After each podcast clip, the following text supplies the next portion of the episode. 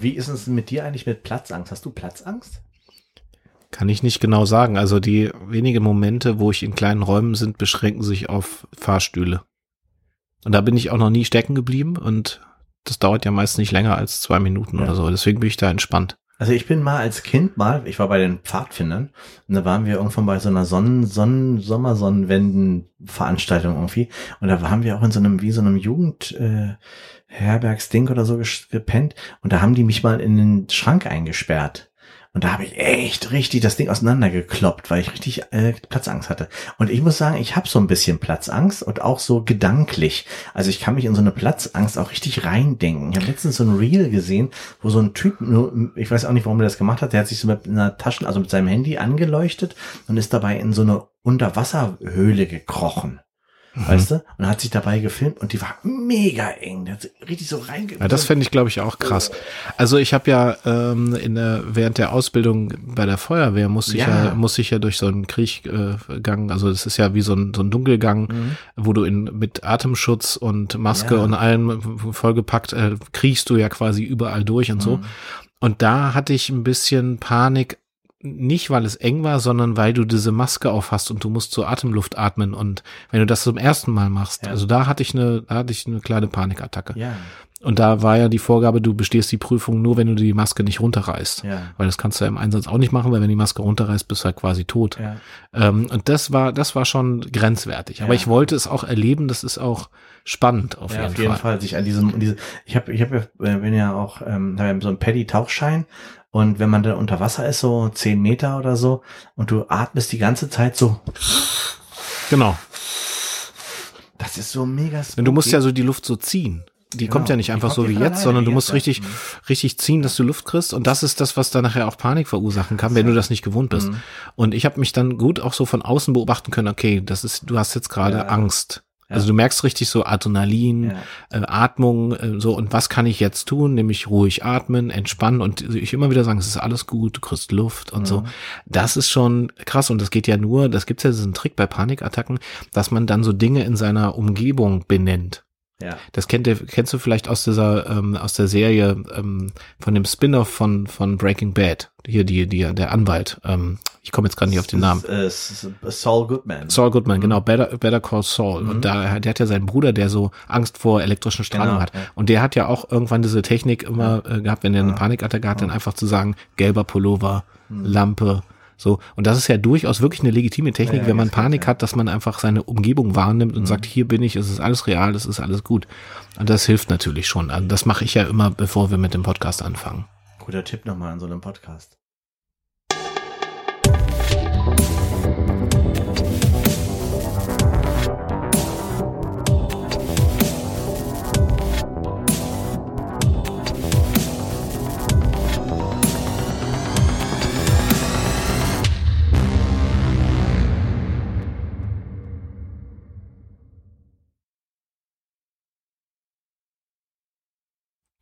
Schönen guten Abend, liebe HörerInnen von Spontane Verbrechen, dem Untrue Crime Podcast mit Martin Papke und Stefan Ziron. Mir gegenüber sitzt jetzt endlich wieder Martin Papke. Schön, dass du wieder dabei bist. Hallo Stefan, warum sagen wir eigentlich nie Deutschlands erfolgreichstem Untrue Crime Podcast? Warum? Weil wir so, so bescheiden, einfach. bescheiden sind. Ja, wir sind einfach dumm, mhm. bescheiden. Dumm, genau.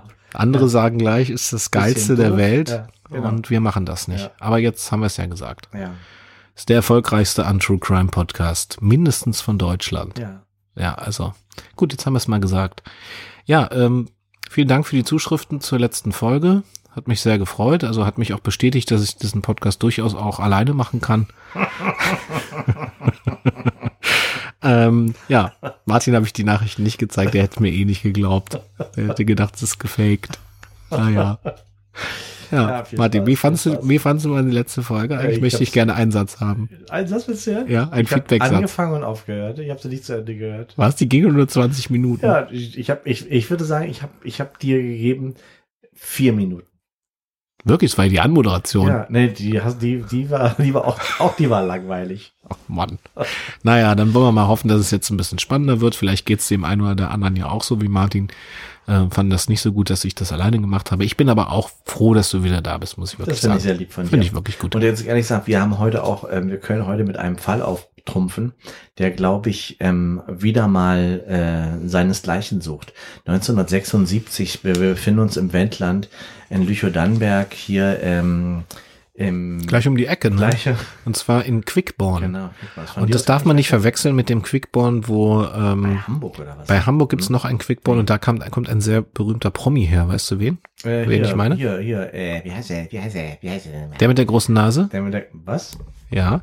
Mike Krüger. Ach so, Mike Krüger. Ach so. Mike Krüger kommt aus Quickborn. Ach so, ich dachte, das wäre hier der, wie heißt der denn nochmal hier? Camp David Klamottenträger. Ach so, nee, der kommt aus Tötensen. Spacko, Spacko, ja. Du meinst, ähm, ja. Wie heißt der denn? Den Namen darf man nicht sagen, kriegen so. wir gleich einen Klage an den Hals. Okay. Ähm, ja, also du, ja, es ist ein wahnsinnig spannender Fall von 1976 aus Quickborn. Das ist ein kleiner Ort hier Mhm. direkt äh, bei mir um die Ecke. Noch dichter dran an der Elbe im Prinzip. ne? Genau, also im Grunde ja, ist ja alles Elbnähe, sagen wir so fünf Minuten bis zur Elbe ist das ungefähr. Ähm, wer aufmerksamer Hörer oder Hörerin ist unseres Podcasts weiß, wir haben auch schon mal direkt an der Elbe aufgenommen und zwar unten in Brandleben, da ist ja die alte Eisenbahnbrücke von äh, die Dömitzer Eisenbahnbrücke ähm, und da ungefähr in diesem Bereich äh, bewegen wir uns ähm, äh, an der großen Elbbrücke, die rübergeht nach Dömitz oder andersrum äh, eine der ersten Elbbrücken, die nach der Wende 89 oder 90 dann wieder aufgebaut wurden, so Ja. dass man hier wieder rüberfahren konnte. Ja. Ähm, genau.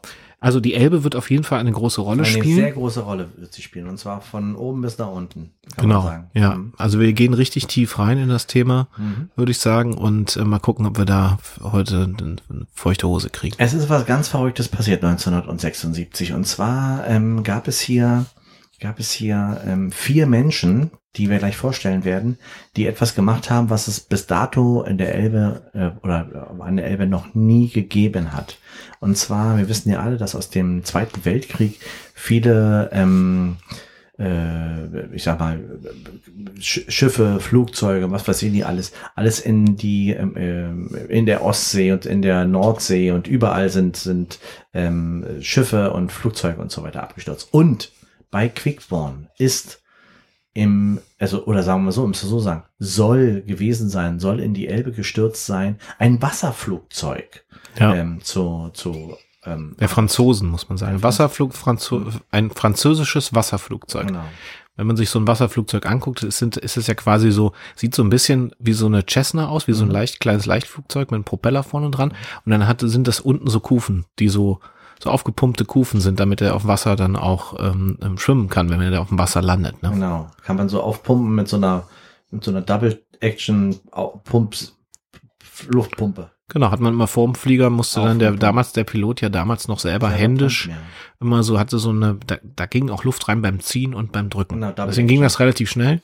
Mhm. Konnte man also so ein Flugzeug relativ schnell umbauen zum Wasserflugzeug. Ja. Genau. Man musste ja schnell sein, weil der Krieg ging ja auch nicht so Der ging lange. nicht so lange. Ja, da musste man einfach, wenn man jetzt Richtung äh, Mecklenburgische Seenplatte angegriffen hat, dann brauchte man eben auch Wasserflugzeuge. Mhm. Die Franzosen waren da ganz weit, weit da vorne bei dieser äh, Ingenieurskunst und äh, ja, so ein Flugzeug wurde hier äh, 1976, also 75 um genau zu sein, 76 ist das Jahr, in dem unser Fall hier spielt. Ähm, 75 wurde dieses Flugzeug geborgen auf eine ganz kuriose Art. Mhm. Ähm, man hat ja mittlerweile schon wieder Schiffsverkehr auf der Elbe. Das heißt, hier äh, tuckerten also quasi hier die Kohle- und Schweröltransporte lang. Große Kähne. mhm. Ähm, ähm, Castor, ähm, ähm, Atommüll hat man hier alles auf der Elbe hoch und runter gefahren. Ne? Und ähm, da, äh, das war alles damals heimlich, da hat man noch gar nicht demonstriert, das wusste man alles noch gar nicht, ne? War alles noch verheimlicht so. Mhm. Ähm, jedenfalls ähm, hat man dann, ähm, ist man dann gefahren, das war ein Kohletransporter, Mhm. der äh, dann quasi in der Fahrrinne fuhr. Ja, der war es sehr war, tief. Sie hat sehr tief runtergehangen. ja, es war auch Niedrigwasser, weil es war Sommer, es war ein, ein heißer Sommer Ganz 6, trockener äh, Sommer. 75 Mhm. und die Fahrrinne war also äh, quasi, man musste sich streng dran halten, weil links und rechts Wasser ziemlich flach war. Und der fuhr also bis äh, Höhe, das ist ja jetzt nicht direkt Quickborn, sondern da ist natürlich noch was anderes passiert, aber hier in, in der Nähe Brandleben Brücke macht es plötzlich Klonk. Mhm. Nochmal. Klonk. Also wirklich in der Kombination, Beides, ne? ja. Also ein Klonk und ein Krrr, ja. Mhm. Ähm, und der erfahrene Kapitän, der hieß damals Kapitän Gustav Liebel, Mhm. ähm, der äh, hatte natürlich gleich geahnt, oh Mann, das wird Niedrigwasser, hier liegen so viele alte Schrottteile rum vom Krieg. Wir können nur froh sein, dass das keine Wasser, Wasserbombe Bombe ist. So, Mhm. Weißt du, so ein, so ein Ding, was aussieht wie so ein Igel, Genau. was früher in der Normandie vorne Genau. so schwamm. Wenn man dagegen gefahren ist, dann ist sofort Genau, hochgegangen. so. Ja. War es aber nicht, Gott sei Mhm. Dank. Äh, nur er hat natürlich Meldung ans, äh, ans äh, Wasser- und Schifffahrtsamt gegeben müssen. Genau. Äh, da kam natürlich gleich eine Streife von der Wasserpolizei äh, Mhm. runtergefahren, von Gistacht. Ähm, und die stellten dann natürlich fest, dass dort nämlich ein altes Wasserflugzeug Genau. Ähm, gefunden wurde. Und das hatte sich durch die Strömung der Elbe so gedreht, dass es wirklich aus der Fahrrinne hoch äh, guckte, quasi mit hinten, mit der mit dem Bug. Ende, mit dem Bug. Heck. Heck, Hinten, Heck, hinten mit dem Bug. hinten im Bug, genau. Und dann ist der ja voll Steuerbord ähm, einmal dagegen gerammelt. Genau. Und dann auch ja auch äh, gegen die Seite gekracht. Dann. Mhm. Der hat es ja dann sich dann, also Es war dann schwierig, weil äh, das war ja mit Kohle beladen, dieses, Mhm. äh, dieser Frachter, ne? Äh, ungefähr zwei Tonnen Kohle sind aufgrund dieses Aufpralls in die Elbe reinge genau. Hat sich dann noch quergestellt und dann war die Elbe ja auch Genau. für Wochen gesperrt. war Also, gesperrt und war schwarz. War schwarz. Das heißt, selbst in Hamburg hat man noch gemerkt, das war, war schwarzes Elbwasser, Mhm. also das verhieß nichts Gutes. Man Nee. wusste nur, im Wendland ist was passiert. Damals waren die Medien noch nicht ganz so schnell wie heute. Da wurde nicht getwittert, sondern da musste man auf die Tageszeitung warten. Und in der, in der Zeitung äh, stand dann wirklich auch die, die Zeile Elbe schwarz, kommt der Krieg zurück. genau, ja. Ja. Schlimm. War schlimm. Mhm. Ähm, und natürlich äh, waren die Verhältnisse zu den Franzosen zu der Zeit noch nicht ganz so gut. Äh, man war ja gerade wieder am Aufbauen der deutsch-französischen Freundschaft. Ich glaube, äh, ähm, Adenauer war später, der Kniefall, glaube ich, war politisch erst später. Kann ich jetzt nicht genau sagen. Äh, Charles de Gaulle, erinnerst dich, Martin, du guckst so, als würdest du das nicht wissen. Nee, ich habe gerade was anderes gedacht. Nee, bei Kniefall hast du was anderes gedacht. Ja. Nee, das so war das nicht. Nein! Weiter. Ja, jedenfalls ähm, hatte man natürlich direkt ähm, den äh, französischen Botschafter angerufen, Genau. äh, weil das natürlich, das ist natürlich ein französisches Flugzeug und das ist ja immer noch Eigentum der Franzosen gewesen und die müssten natürlich auch für die Beseitigung zuständig Genau, sein. das war ja auch erstmal der Streitfall, dass man Mhm. sagt, so, wer, wer ist jetzt dafür zuständig und so, weil sowas gab es natürlich, Ja. ist schon öfter mal passiert, aber nicht im Wendland, nicht hier an dem Teil der Elbe hat man äh, in dem Fall noch keine, wie sagt man, Kriegsschrott, noch kein Kriegsschrott gefunden. Genau. So. Das Ding ist, bei dem, dem Botschafter war das Thema zu schnöde, Mhm. sage ich mal, wie der Franzose sagt, schnöde. Schöne Idee, sagt er. Und ähm, äh, der hat seinen Konsul geschickt. Genau. Ja, sein Generalkonsul Ludwig von der Huge. mhm. Ja, Ludwig von der Huge war ähm, Ludwig von der Üg, hat man damals gesagt. Ich glaube, Also, das E spricht man denn. ja, aber die Deutschen haben gesagt Ludwig von der Huge, ähm, der äh, natürlich hier eintraf. Ähm, der ist mit dem Zug gekommen damals, ähm, extra ein Sonderzug aus Hamburg. Ähm, und der sollte hier also quasi das erstmal begutachten und sollte das einordnen politisch. So, Genau. die, äh, man, man wurde also hier empfangen und man hat ihm also quasi das, den Unfall gezeigt und so, hat Bilder gemacht. Und äh, man sieht hier auf dem Foto, das könnt ihr dann später auch bei Instagram nochmal sehen, den, äh, den Konsul Ludwig von der Hoge, wie er hier in, in Gummistiefeln auf dem Deich steht und Ja. äh, runterguckt zum Ja, ja, und es ist ja so gewesen, die haben äh, nachvollziehen können, dass dieser Flug ähm, ziemlich zum Ende des Krieges gewesen ist und dass dieser Flug eine sehr, also dass dieses Flugzeug eine sehr, sehr brisante Fracht hatte. Genau, genau. Ja, Ne, war Sommer 44, kurz Genau, vor Ende, genau. Volkssturm schon in vollem Gange, genau. Unten äh, an der Front nur noch Alte und Kinder Mhm. und äh, die dann von Dömitz aus die Flak betätigt haben. Ne? Ja, ist so. Ja, ist schlimm. Ja, die war damals stationiert an der Festung in Dömitz. Ja. War eine richtig große Flak, eine der letzten großen ähm, äh, Flaks, die noch funktioniert haben. Und ähm, ja, da saßen dann, da saßen dann so Achtjährige an der Flak und haben versucht, die Flugzeuge abzuballern. Genau. Und da, das war natürlich an dem Tag, äh, hatten die mal Glück, dass sie mal eins getroffen Genau, haben. das Wasserflugzeug, das französische Wasserflugzeug. Ja. Ja. Und ähm, in dem in dem Flugzeug war wie gesagt eine sehr brisante ähm, äh, äh, Fracht, nämlich da waren Papiere drin, da waren, waren Verträge drin, die ähm, wo sich es auch um die ähm, um die Beendigung des Krieges eigentlich sich ha- handeln sollte. Genau, es waren also quasi Verhandlungspapiere Genau. über die Kapitulation und über die Aufteilung Deutschlands. Die sollte nämlich ganz anders vonstatten. Genau. Äh, die Franzosen hatten äh, eigentlich vor, einen größeren äh, Kuchen abzukriegen, größeres Stück vom Kuchen abzukriegen. Nicht nur das Saarland und Teile von Belgien, sondern irgendwie äh, auch Mecklenburg. Ja. wollten die haben. Genau.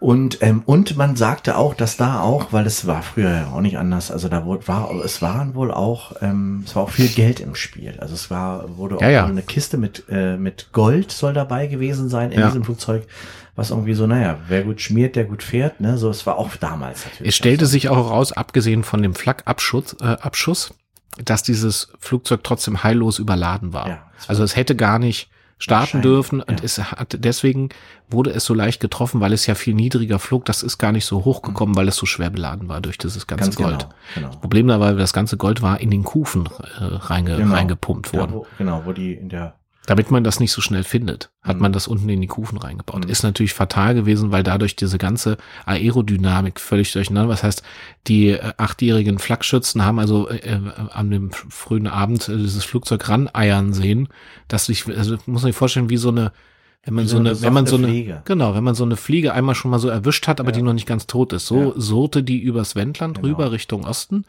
Und naja, da war es halt ein leichtes zwei, drei Schuss und dann war halt das Ding einfach getroffen. Ne? So, und dann ist das Ding halt ähm, mit, de mit den beiden Passagieren, zu denen kommen wir dann auch noch, mit den beiden, beiden Passagieren, mit den, ähm, mit dem Piloten und dem, und dem äh, Politiker, der noch mit drinnen gesessen hat, sind, sind, ist dann halt in die Elbe abgestürzt und sind dann da richtig bis tief rein in den Matsch, in die Elbe. Und die Elbe ist da sehr, sehr richtig tief. Das glaubt man immer nicht, aber die Elbe ist wirklich richtig, richtig tief. So, Mhm. und jetzt sind wir wieder 1975.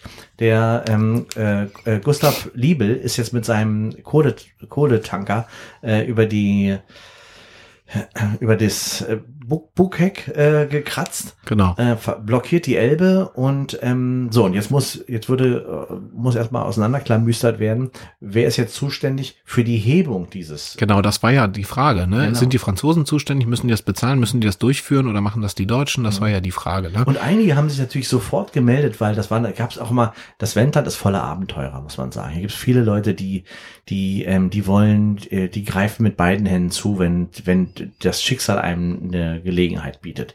Und ähm, Elmar Reitz äh, war ein Brandlebender, der ähm, in Quickborn lebte. Also darum auch äh, findet unser Stadtfall jetzt hier heute in Quickborn statt. Elmar Reitz ähm, hat, war ein, ein Tüftler, ein großer Tüftler äh, so ein kleiner Daniel Düsentrieb quasi. Und der hatte, ähm, der hatte in der Badeanstalt äh, in, in Dannenberg, hatte der große Versuche gemacht und jetzt kommt's, nämlich ähm, der wollte mit einer Tauchglocke, wie so ein Weinglas, muss man sich vorstellen, aber in groß, Mhm. mit so einer, so, mit, die hatte er zurecht gemacht aus so ganz dünnem Blech. Und damit hat er in, Lüch, äh, in Dannenberg in dem Schwimmbad versucht, ähm, abzutauchen. Das hat eigentlich immer nur nicht funktioniert. Es war, es war nie so richtig dicht. Aber er, sein, sein, seine Idee war, in dieser Tauchglocke in die drei Meter äh, Kuhle in, im Dannenberger Bad abzutauchen und da unten ganz normal zu atmen sozusagen. Er hat richtig Fensterscheiben auch eingebaut und so und konnte Ja, und so einen langen Schlauch von nach oben. langen Schlauch, wo die oben immer mit so einer Pumpe auch dann mit zwei Leuten immer das, die, das, das, Ja. die Luft reingepumpt haben. Und man muss dazu wissen, dass ähm, äh, diese Tauchglocke war nur bis drei Meter erprobt. Genau. Und wir haben ja eben erfahren von Martin Papke, dass die Elbe natürlich viel, viel tiefer Viel ist. tiefer. Die ist viel tiefer. Und wenn man sich mal ein bisschen mit der Geschichte dieses äh, Flusses beschäftigt, weiß man, dass an dieser Stelle, das ist ja das ganz Besondere, Mhm. gibt es viele so Erhebungen, also wie so, man muss sich vorstellen, wie so, das ist wie ein Tal, wo es dann so Felsvorsprünge gibt. Darauf lag zum Beispiel in der Fahrrinne das äh, Flugzeug, aber die Fahrrinne nach unten, die war dann knapp ungefähr also man hat dann an dieser Stelle nochmal nachgemessen. Jetzt mittlerweile ist ja viel Schlick und sowas drüber, hat man dann auch nochmal nachgemessen. Ich habe nochmal nachgeguckt, die war ungefähr 3400 Meter tief an der Ein Stelle. richtiges Das ist ein richtiges, eine richtige, also ein richtiger Graben war das eigentlich, ne? mhm. Also die ähm, Archäologen und wer da alles beteiligt war, die ganzen äh, tektonischen Forscher, Mhm. die haben das ja alles hier dann in den letzten Jahren nochmal richtig aufgeräumt, weil die Elbe ja sauberer geworden ist. Also mit dem, mit diesem ganzen äh, äh, Schlick und alles, was da so weggetragen wurde und sowas, hat man erstmal gemerkt, wie voll die Spalte schon war. Richtig. Ja. Also, dass die so vollgeschmiert war mit allem, ist, also das hat man sich kaum vorstellen können. Genau. Aber das wurde alles wieder fachmännisch gereinigt. Ja. Und ähm, so, und jetzt kam also bei dieser, bei dieser Frage mit dem, mit dem äh, Flugzeug ist jetzt ähm, der äh, Ludwig von, von Huge ähm, hat jetzt da im Gasthaus in, äh, in Quickborn hat er äh, genächtigt und hat und Elmar Reitz hat den abgefangen quasi vor der Tür und hat gesagt, äh, ich komme da unten ran. Ich äh, ich habe eine Idee. Ich habe eine Idee, wie ja. ich in die Ritze reinkomme, ähm, weil ich habe die Glocke dafür. Ja, und der war natürlich angetan, weil er gehört hat, es sah aus wie ein Glas Wein, genau. also wie ein Weinglas. Mit dem Franz Weinglas komme ich in die Ritze rein. Das war der, damals die Taktik. Ja, und ja. der Franzose, äh, weiß man ja, der, äh, der ist solchen Ideen zugewandt. Na, allein so, weil das aussah Wein, wie ein Weinglas. Weinglas. Das meine ich, genau. Ja. ja. Also man äh, äh, vermutete auf französischer Seite, dass man daraus gleich eine gute Werbung machen kann für französischen Wein und, und Lebensart und so. Savoir vivre, wie man so sagt als ja. alter Franzose, ja. ja. Und ähm, Genau, und äh, dieser Konsul ähm, war also vor Ort, hat sie, also hat das also quasi abgesprochen, auch mit mhm. der Stadt Dannenberg, mit dem Landkreis und so. Und man wollte also spektakulär quasi mit dieser Tauchglocke ähm, runter und dieses äh, das äh, Flugzeug anheben. Man saugt das dann quasi an. Er hatte so noch ein bisschen drauf ge äh, dran gebastelt. Das ist ja nicht nur unten offen, sondern es war ja schon geschlossen. Das war genau. Ähm, und hatte unten ähm, auch noch so ein Saugmechanismus, wie so ein großer Pömpel. Genau. Also so aus so einem dicken Gummi, eine, eine dicke Gummilippe. Eine Gummilippe war drin. Ja. Man muss sich das so vorstellen, dass er halt, seine Vorstellung war, dass die, dass die runterfahren, also dass die Glocke langsam runterlassen, an einem Tag, wo die Elbe nicht so eine starke Strömung hat mhm. und man es berechnen kann und so. Oben wird immer mit dieser Hebelpumpe mhm. das, die Luft reingepumpt und er wollte dann mit insgesamt, also er, Elmar Reitz plus noch drei Leute, wollten sie sich sich runterlassen, um dort dann die Skelette, also die, die, die, die Menschen, die dort äh, mit verendet sind und natürlich das ganze Gold und die Papiere mit hochholen. Alles wollte man bergen. Wollte man bergen damit, genau. Man hatte natürlich also von der, also man fand die Idee gut, der Konsul hat das äh, gut gefunden, hat telefoniert nach ähm, Paris und hat dafür, weil das natürlich auch eine spektakuläre Aktion ist, die man natürlich auch äh, gut nochmal ähm, verbinden kann mit, mit einer Veranstaltung, mit so ein bisschen Canapés und also richtig das spektakulär machen und hat dann seinen Kulturattaché angerufen mhm. und der in Berlin saß zu dieser Zeit und der Kulturattaché hieß René Rombé. Richtig. René Rombé wurde also abgeordnet, äh, dieser Veranstaltung beizuwohnen und die ähm, 1976 dann eben äh, stattfand, weil mhm. so lange waren ja die ganzen Vorbereitungen und so, ne? Die Elbe war ein Jahr lang gesperrt, also da fuhr ja nichts. Ähm, in Hamburg gab's dann also wenig Kohle und Öl, also äh, das, das, war ja die Zeit, wo man diese autofreien Sonntage eingeführt hat, genau. weil eben nicht genug Öl äh, ähm, geliefert wurde nach Hamburg. Ne? Genau. Ne? Ja, ja. Ähm, und deswegen hat man 1976 ein Datum ausgemacht und gesagt, okay, im Frühjahr, im Frühling wird das dann geborgen alles. Ja, ne, die haben den ganzen Winter und auch das, das frühe Frühjahr dafür benutzt, halt diesen Kran ranzubauen an die Elbe. Genau, und die Lippe auch. Glocke, und so. die Lippe ankleben ja. und den Kran ähm, anzuhängen, äh, äh, Quatsch, das Glas anzuhängen. Ja. An dieses, und natürlich gab es auch Versuche nochmal im Bad und so. Man muss wirklich sagen, dass es auch selten geklappt hat. Ähm, also dieser Elmar Reitz war so enthusiastisch und so. Der hat dann, der ist so ein paar Mal echt richtig Wasser geschluckt auch. Ähm, naja, aber dann gab es ein paar Versuche, ich glaube insgesamt waren es acht Versuche, die dann ziemlich gut funktioniert haben. Ja, und dann haben sie das, den Termin festgelegt und haben dann angefangen, den äh, Belüftungsschlauch in dieses, äh, in den Kran einzu, einzuarbeiten und haben dieses, jetzt muss man sich vorstellen, auf dem, äh, auf dem Foto, hier sieht man es auch nochmal in schwarz-weiß, ähm, wie denn halt also der Kran über die Elbe hängt äh, und da dran hängt diese große Glocke mit dem mit dem mit der Saugenlippe unten dran und ähm, wie die Menschen jetzt hier stehen vier Leute am am äh, am Deich äh, und die klettern jetzt dann mit so einer Leiter in diese ähm, in diese Glocke rein, um dann auf diese Abenteuer. Also ist ja Indiana Jones ist ja ein Scheißdreck dagegen. Also ja, das ist schon, das war auf jeden Fall richtig spektakulär und der Kulturattaché war natürlich dabei. Also mhm. das heißt, Elmar Reitz mhm. ne, war drin. Ja. Der Kulturattaché René Rombé, René Rombé genau. war einer der, mhm. äh, der, ähm, der äh, Gäste, die da mit ja. runter durften. Der Konsul war draußen Hände schüttelt, der ist nicht mit runter. Mhm. Äh, der, ähm, der Ortsvorsteher, der damalige wurde, ging auch mit runter, Hermann Stolze. Mhm ähm, weil der natürlich witterte, dass man hier äh, Brandleben und Quickborn, also dass man Bermuda-Dreieck äh, hier ein bisschen mehr pushen kann, touristisch. Ne? Ja, der, der, wollte denn, dass diese, dass diese Glocke dafür ausgebaut wird, dass man auch mit Touristen dann äh, in die Elbe runtersteigen kann. Das ist ja auch interessant, da runterzugehen und die ganzen, die, die Meeres, Meeresbewohner. Genau. Und der Kulturattaché hatte ähm, eine, ähm, eine deutsche Übersetzerin dabei, weil oh, der, ja. der sprach ja nicht so richtig Deutsch, mhm. also deswegen hatte sie hatte eine Übersetzerin und mhm. das war Agathe Christ. Mhm, genau. Die äh, war, äh, arbeitete also im Konsulat als Übersetzerin, die genau. musste damit runter. Ja. Alles wurde natürlich dokumentiert. Ähm, wir haben nämlich eine kleine Kamera mit runtergekriegt, so eine mhm. so ein ähm, Zum Drehen, ja. ähm, Super 8 Kamera, die ja. dann da mitgefilmt hat. Ja, ja. Ne? Die ganze Zeit immer so dieses Genau. Das war keine Katze, die ich nachgemacht habe, sondern das, das Geräusch, das diese Kamera gemacht hat. Genau. Oben am Kran war der Chef-Kranführer, mhm. der also mit einem zarten Händchen diese Glocke langsam runterlassen Immer musste. Langsam, ja. mhm. Und das war Thomas Tüll, ja. Äh, genannt Bommel. Mhm. Bommel, weil der war schon immer Kranführer, der hat alles so wie so eine Bommel, die so, die, naja, wie eine Bommel halt einfach so bommelt. Ne? Mhm. Deswegen hieß der Bommel, weil der Kranführer war. Ja.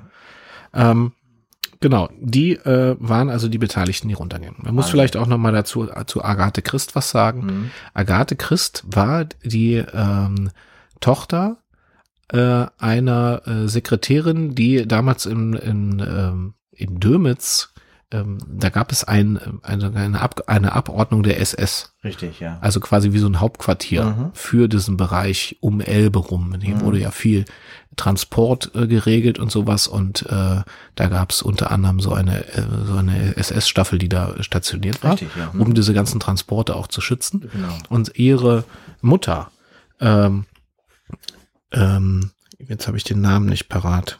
Christ hieß sie auf jeden Fall auch, weil Agathe war nämlich unverheiratet. Silvana, Silvana Christ war das. Silvana Christ, mhm. genau. Und die äh, war die rechte Hand, so wie es viele waren zu der Zeit, ähm, des SS-Führers damals, äh, der in Dömitz saß. Genau, Petrus Bierstäuber hieß der. Genau, Petrus Bierstäuber, wie man sonst auch heißt. Der war ja halt ähm, Obersturbannführer. Mhm, genau. Ne? Mhm.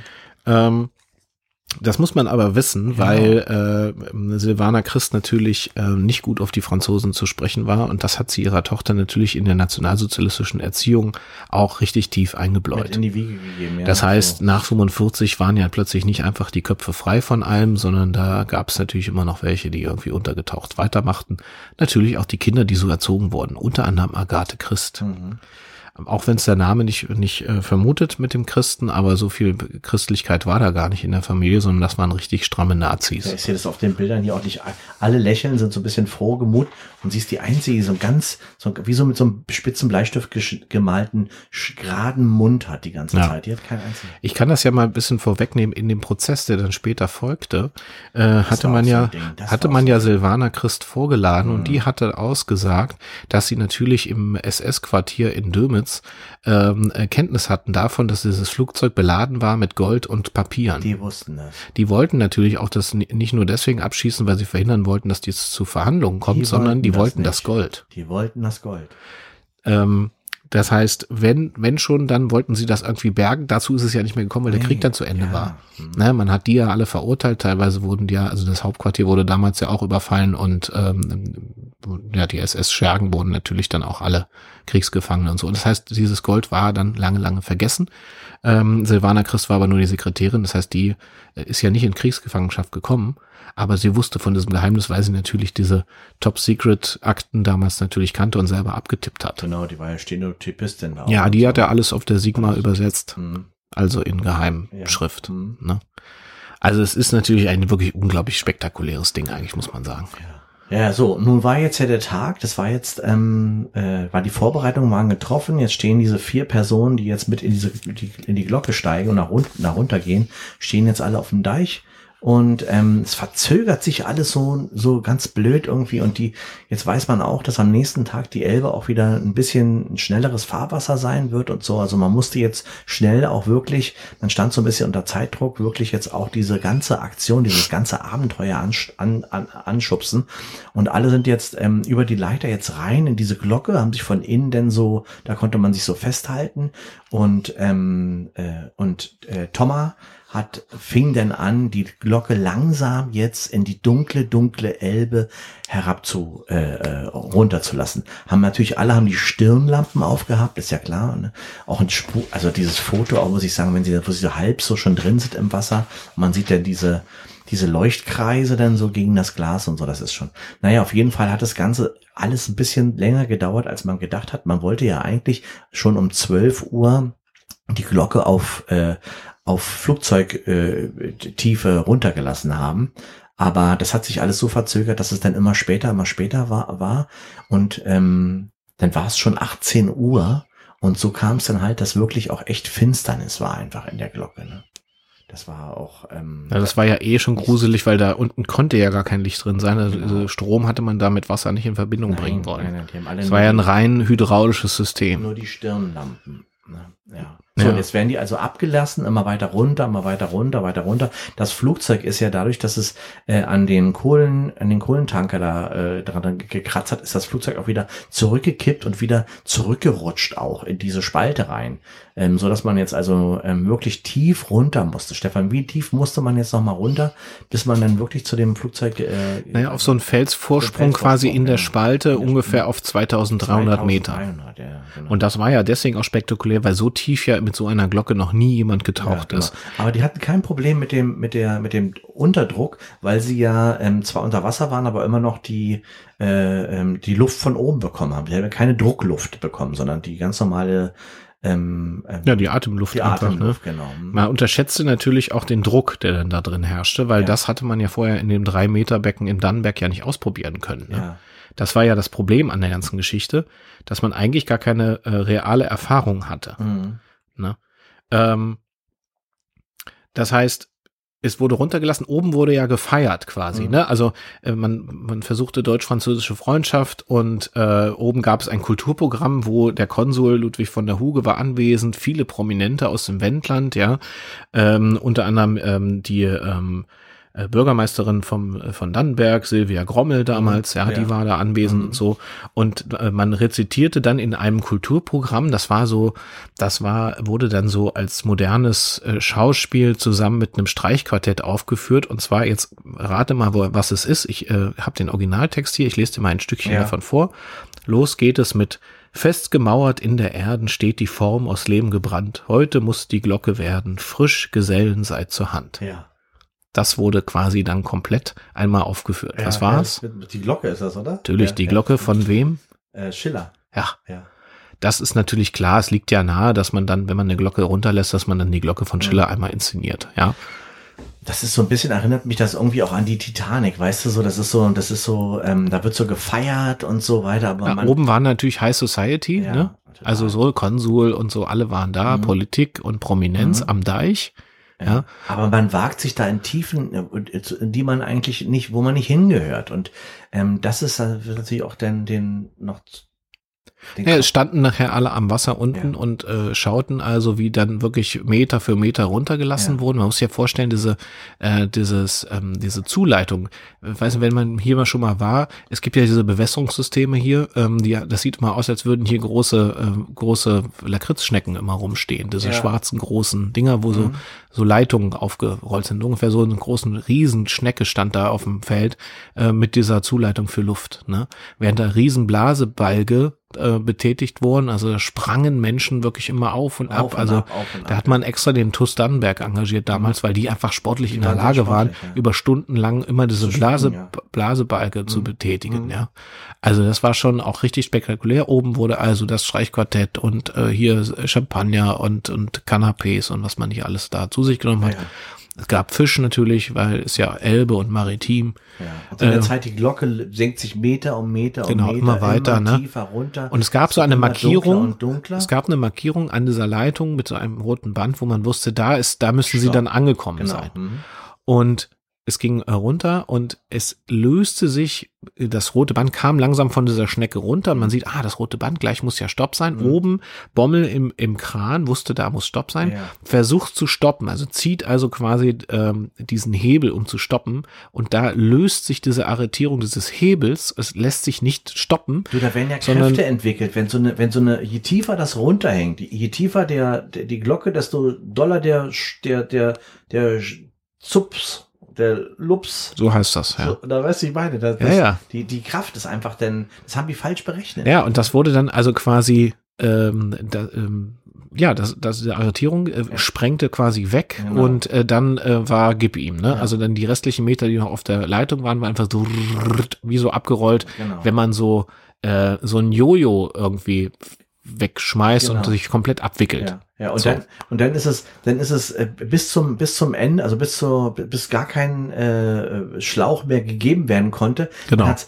hat's richtig so geknarrt und gekrackst und dann hat's den ganzen Kran noch ein Stückchen weiter genau, der hat so genau und der und der bog sich dann so langsam richtig rüber langsam und man hat damals ja keine Metallkonstruktion, sondern leider das Grundlegende war nicht Metall, sondern nur der Kran war Metall, genau. das andere war Holz. Alles Holz, ja. War alles so feste ja. Bohlen und so, man war davon überzeugt, das hat ja immer schon gehalten mhm. und es knarrte und, und knirschte, die ersten fingen an zu schreien, mhm. äh, Panik brach aus. Und die Menschen haben versucht, den Kran festzuhalten. Genau, was natürlich kaum ja. ging, weil er ja riesig war. Ja. Und der bog sich so nach vorne, weil man auch nicht das beste Metall genommen hat. Also ja. man hatte ja kaum wirklich, der, der ganze Kruppstahl, der, der, äh, der wurde ja woanders verbaut, nur nicht da. Mhm. Ja, weil dachten, mein Gott, ist ja nur ein Flugzeug und so eine Glocke ist ja jetzt nicht schlimm. Das Problem war also, die waren quasi im Fall, im, im Sinkflug, ne, kann man sagen. Also die sanken quasi immer tiefer, genau. tiefer äh, man hätte da eigentlich, also sie waren einerseits zu tief und das zweite war, dann war ja das, äh, der, die Zuleitung zu Ende und die Strömung der Elbe war so krass, dass diese Glocke quasi so mit weggeströmt wurde, so dass oben es zog, zog, zog und irgendwann macht es einfach genau. Und dann riss oben also diese Luftzuleitung ab. Ja. Und äh, der Rest trudelte ins Wasser rein und war nichts mehr zu sehen. Ja wenige Minuten später, also sah man, äh, hörte, sah und hörte man einfach nur eine große äh, Luftblase nach oben kommen. So, so, wie wenn man in einer Badewanne pupt. So, genau, mhm. ja. War eine große, so wie wenn das, wenn der Rest der Titanic unterging, dann einmal eine große mhm. Buff.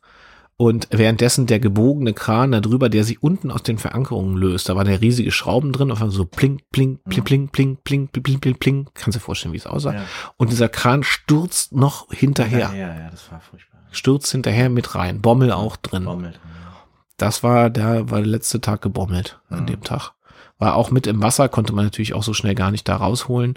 Ähm, Na, der hat es aber geschafft, der ist ja. Genau, er, er ist irgendwie wieder ans Wasser, also nach oben gekommen, konnte sich mhm. befreien und ans Ufer geschwommen. Den hat man dann später äh, in Hitzacker gefunden. Ja, ja. Also der ist da an, an Land gegangen. Und die Leute standen alle dann auf dem Deich da und alle, alle die Hände vor den Genau, währenddessen spielte das Streichquartett, ein Streichquartett von Ludwig van Beethoven. Mhm. Ähm, also es war wirklich äh, ähm, ein, ein ganz skurriles Bild. Mhm. Ja, alle wussten, okay, jetzt, was ist mit denen? Ja, die sind weg. Die, die Glocke ist weg, das Flugzeug immer noch da unten. Unrettbar natürlich auch. Ne?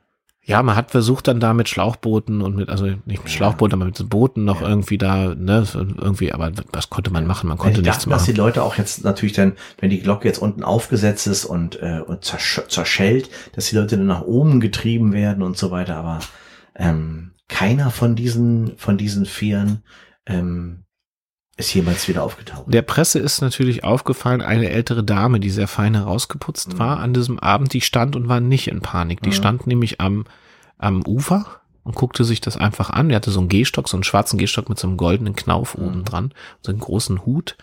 Das war Silvana Christ, ja. die das Ganze äh, sich wohl genugtuend mit ihren 82 Jahren angeguckt hat keine und dann Mine keine Mine verzogen ja. hat und äh, später im Verfahren kam nämlich auch raus, dass dieser Kran manipuliert wurde. Mhm. Es war ein ganz äh, ein großes Netzwerk von Altnazis, die natürlich dafür gesorgt haben, die an den richtigen Unternehmen saßen, an den richtigen Stellen zum Beispiel, für die Stahlkonstruktion äh, zuständig waren vom Kran, für die Holzkonstruktion. Das waren ja alles lokale Unternehmen, die das gebaut haben. Das waren alles die Altnazis, die immer noch mit dem, mit dem SS-Depot in Dömitz zu tun hatten. Mhm. Und die haben natürlich gesagt, das Gold haben wir damals damals nicht gekriegt, das holen wir uns aber noch mal irgendwann hoch. Aber ihr sollt es auf jeden Fall nicht kriegen, ehe das Gold dem Franzosen in die Hand fällt. Der Franzose. Der Franzose. Der Franzos. Ja, je, je, jeden Franzos, ein Stoß im Franzos oder ja. so haben sie da damals gesagt. Ja. Ähm, und äh, das heißt, das hat man nachher im Nachhinein beim Prozess dann nachher aufgedeckt, weil man hat das Ganze ja auch wegen einem Versicherungsschaden verhandeln müssen als erstes, ne?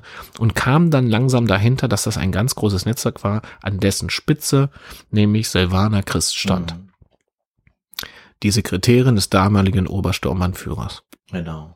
Und die hat ihre Tochter dann mit unten reinge, ja. mit, mitgeschickt, sozusagen mitgeopfert, aber sehenden Auges. Ich glaube auch, dass die Tochter genauso auch wusste, ja. dass das ein Himmelfahrtskommando ist. Aber es ging halt darum, dass dieser Schatz niemals gehoben werden darf. Weder die Papiere noch das Gold. Ja. Das gehört alles der Geschichte. Das hat natürlich, also die Elbe hat quasi dieses Geheimnis für immer behalten. Man hat danach, jahrelang kamen Leute ins Wendland. Äh, das war ja Grenze muss man genau. ja wissen. Ne? Ja, ja. Aber trotzdem von Westseite kamen die Leute und ähm, suchten immer wieder nach dem Gold, weil sie dachten, wir kommen da doch irgendwie ran. Und versuchten mhm. immer noch mal zu tauchen und sowas, wurden aber dann auch immer von den Grenzern der Ostseite abgehalten. Das war nämlich ganz clever, weil die wussten natürlich, das wird nie gehoben, weil man ging nicht davon aus, dass diese Trennung irgendwann mal aufgehoben wird von Deutschland, also diese, diese Grenze aufgemacht wird. Das heißt, es war ein gut behüteter Schatz, weil die Grenzsoldaten der Ostseite immer auf die schossen, die versucht haben, ins Wasser zu gehen und unten Gold, das Gold hochzuholen. Genau.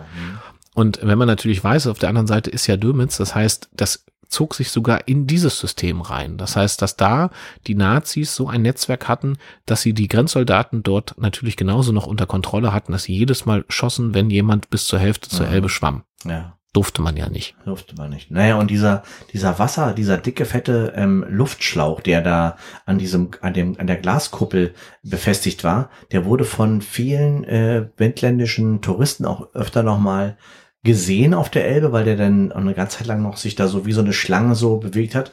Und das, da hat man dann irgendwie gesagt, so, das ist das Ness, Nessie, Nessie von, vom Wendland. Ja, das wendländische Nessie. Nessie ja. ja. das war ähm, auf jeden Fall einer der spektakulärsten Fälle, der ja immer unter dann auch von der Regierung unterm, unterm Deckel gehalten wurde, weil man ja auch das deutsch-französische Verhältnis nicht weiter belasten wollte. Man ja. war ja daran, das gerade wieder gerade zu biegen. Ja.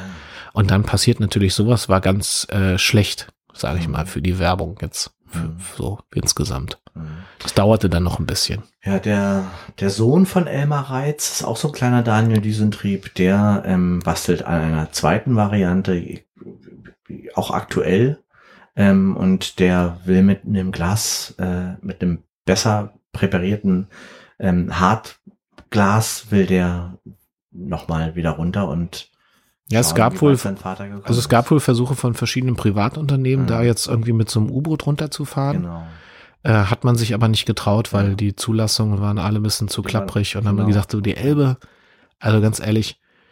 Die Elbe ist ein, ist also Atlantik ja, ja. aber Elbe, Elbe, ist, das ist eine wirklich eine gefährliche Geliebte. Machen wir lieber nicht, ja. machen wir lieber nicht. Mhm. Ne, also deswegen hat man hier bisher noch Schlimmeres verhindern können. Ähm, ja, also man munkelt, und das wurde ja nur so am Rande des Verfahrens dann später erwähnt, dass äh, Silvana Christ unter anderem auch für Bernstein zuständig war. Ja. Also nicht nur Gold, Nazi-Gold, sondern dass da auch wahrscheinlich ein ganzes Zimmer irgendwo verschwunden ist. Ja. ja das stand ja vorher in Dömitz. Richtig. Ne? Naja, aber das ist ein ganz anderes das Kapitel. Da, ja. da haben wir, das hat ja nichts mit Wendland zu tun. Nee, nee. Ja, du.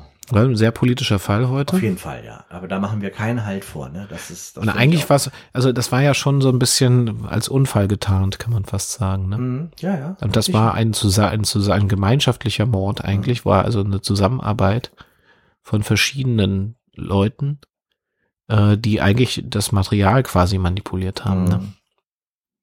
So was ganz anderes auch nochmal, ne?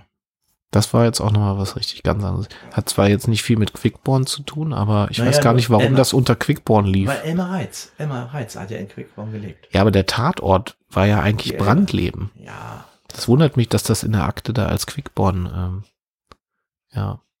Also jedenfalls konnte man das nachher zwar einigen Leuten nachweisen, aber man konnte sie nachher dafür nicht belangen, außer zu Schadenersatz, ne? Mhm. Also die mussten nachher Geldsummen zahlen, aber es war jetzt nicht so, dass da jetzt irgendwer wirklich in den Knast für gegangen ist. Silvana Christ ist dann zwei Jahre später gestorben. Gestorben auch, ja. ja. Genau, also sie hatte sich ja damals gewünscht, dass auf dem Grabstein immer noch ein, äh, die zwei Buchstaben mit reingraviert wurden, aber das äh, war nicht gestattet. Hat nicht gemacht. Ja, ja Stefan. Wow, war der erste Nazi-Fall, den wir erzählt ja, haben. Ne? Naja, ich hoffe nicht, dass da noch viel mehr kommt. Nee, ich bin auch, also ich möchte jetzt ungern auch noch nach dem Bernstein gucken. Ja. Ehrlich gesagt. Mir reicht ja mein Zimmer hier schon. Ja. Ja. So, ähm, alles, was wir hier erzählen, jedes einzige Geschichte ist äh, genauso passiert, alles ist genauso passiert, wie wir es hier berichten, bis auf den Teil, den wir uns ausgedacht haben. Meine Damen und Herren, spektakuläre Bilder zum Fall hier äh, gibt es natürlich auf Instagram, Facebook, Twitter und Co. Einfach mal nach spontane Verbrechen suchen, Hashtag suchen und dann findet man die Bilder dazu. Das ist sehr, sehr spannend. Ich habe die alle hier schon liegen. Das ist sehr interessant. Äh, ansonsten gerne kommentiert diese Folge, zum Beispiel direkt bei Spotify unter der Folge oder auch bei allen anderen Plattformen. Teilt uns gerne. Vor allen Dingen liked und bewertet unseren Podcast, denn das hilft, diesen Podcast bekannter zu machen. Und wir finden, dass diese Fälle es wert sind, dass mehr Leute diese Fälle, diese Fälle kennen und davon erfahren.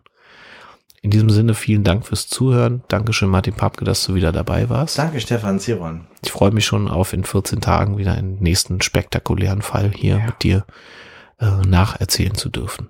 Ich auch. In diesem Sinne, passen Sie auf sich auf.